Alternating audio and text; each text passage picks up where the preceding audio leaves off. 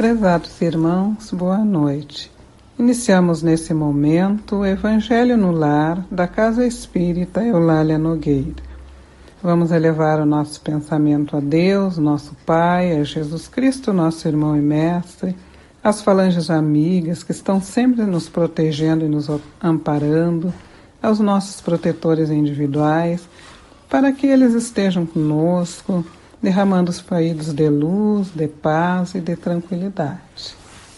Nesta noite, o Evangelho do capítulo 10, que traz por título Bem-aventurados os que são misericordiosos. Perdoai, para que Deus vos perdoe. Bem-aventurados que são misericordiosos, porque obterão misericórdia. Mateus, capítulo 5, versículo 7. Se perdoardes aos homens as faltas que cometeram contra vós, também vosso Pai Celestial vos perdoará os pecados. Mas, se não perdoardes aos homens quando vos têm ofendido, vosso Pai Celestial também não vos perdoará os pecados. Mateus, capítulo 6, versículo 14 e 15. Se contra vós pecou vosso irmão, ide fazer-lhe sentir a falta em particular, a sós com ele. Se vos atender, terei ganho vosso irmão. Então, aproximando-se dele, Pedro lhe disse: Senhor, quantas vezes perdoarei a meu irmão quando houver pecado contra mim? Até sete vezes? Respondeu-lhe Jesus: Não vos digo que perdoeis até sete vezes, mas até setenta vezes sete vezes. Mateus, capítulo 18, versículo 15, 21 e 22. A misericórdia é o complemento da brandura, porquanto aquele que não for misericordioso não poderá ser brando e pacífico. Ela consiste no esquecimento e no perdão das ofensas. O ódio e o rancor denotam almas sem elevação, nem grandeza o esquecimento das ofensas é próprio da alma elevada, que paira acima dos golpes que lhe possam desferir. Uma é sempre ansiosa, de sombria suscetibilidade e cheia de fel.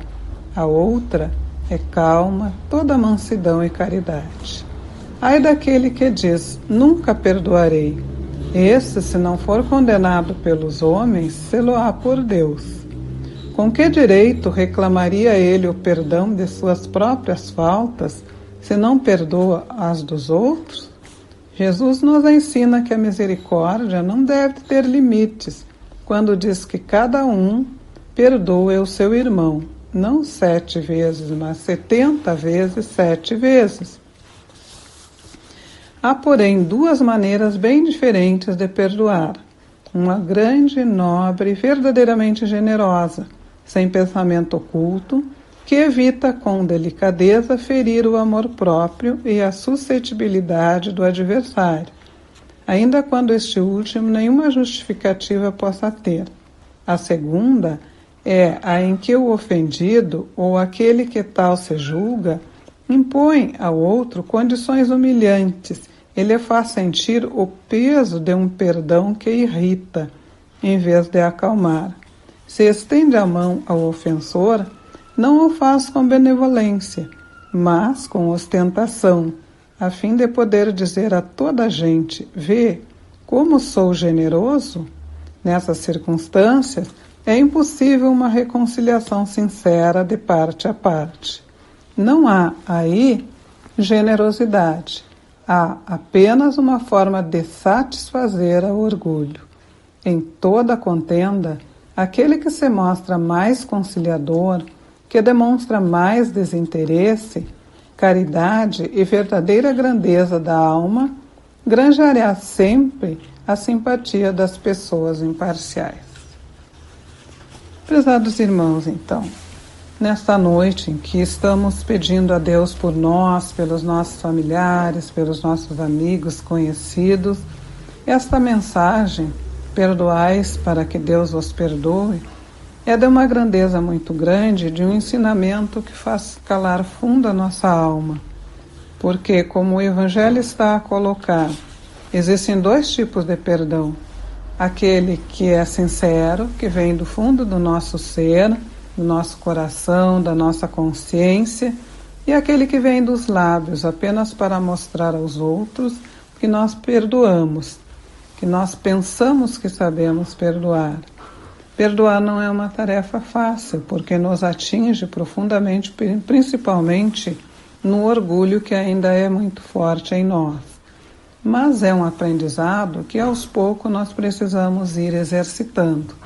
Se Cristo perdoou tantos os que o ofenderam, ele nos deu exemplo para que ao longo das nossas encarnações nós pudéssemos também aprender a perdoar e a amar os nossos inimigos, se é que os temos. Precisamos não só perdoar, mas também orar por aqueles que nos ofendem e caluniam. Que fique essa mensagem de amor para que nós possamos eh, conciliar a nossa vida com as nossas ofensas que são comuns, porque assim como nós, os nossos irmãos também estão em processo evolutivo. Ora caem, ora levantam, então nós precisamos entender e aprender a perdoar. Após essa rápida reflexão, vamos continuar com os nossos pensamentos elevados e fazer as nossas rogativas. Vamos pedir por todos aqueles que sofrem, quer seja os males do corpo físico, doenças, diversas enfermidades, quer sejam males do corpo espiritual, da mente, que os envolvem que Deus, nosso Pai maior, derrame sobre todos eles ou sobre alguns de nós que estejamos doentes, fluidos salutares de equilíbrio, de tranquilidade, para que nós possamos enfrentar as dificuldades, entendendo que faz parte do nosso crescimento. Vamos também rogar a Deus pelos irmãos desabrigados que nessas noites frias não têm um teto para se resguardar outros não têm o aconchego de uma cama, roupa para vestir. Que Deus dê, dê, dê luz, pelo menos, para as suas almas poderem aguentar as diferentes temperaturas que nós estamos sendo envolvidos. Que os espíritos superiores possam visitar cada lar dos irmãos que estão nos assistindo retirando todos os miasmas, todas as negatividades e colocando os fluidos de luz, de equilíbrio, de tranquilidade e de paz. Que nós possamos também ainda pedir a Deus por acréscimo de bondade, que Ele coloque nas águas que nós preparamos para essa noite aqueles fluidos medicamentosos que nós estamos necessitando e que ao ingerirmos destas águas estes fluidos possam percorrer todo o nosso corpo, retirando todas as negatividades, todas as dores, todo o sofrimento, que nós possamos ser tranquilizados com estas águas medicamentosas. Que Deus, nosso Pai maior, que Jesus Cristo, nosso irmão e mestre, que as falanges amigas trabalhadoras da Casa Espírita Eulália Nogueira, que os nossos protetores individuais estejam sempre conosco, nos abençoando, nos protegendo, nos perdoando, porque nós somos ainda muito inferiores, nos abençoando. E que Deus nos ilumine sempre. Que assim seja, irmão.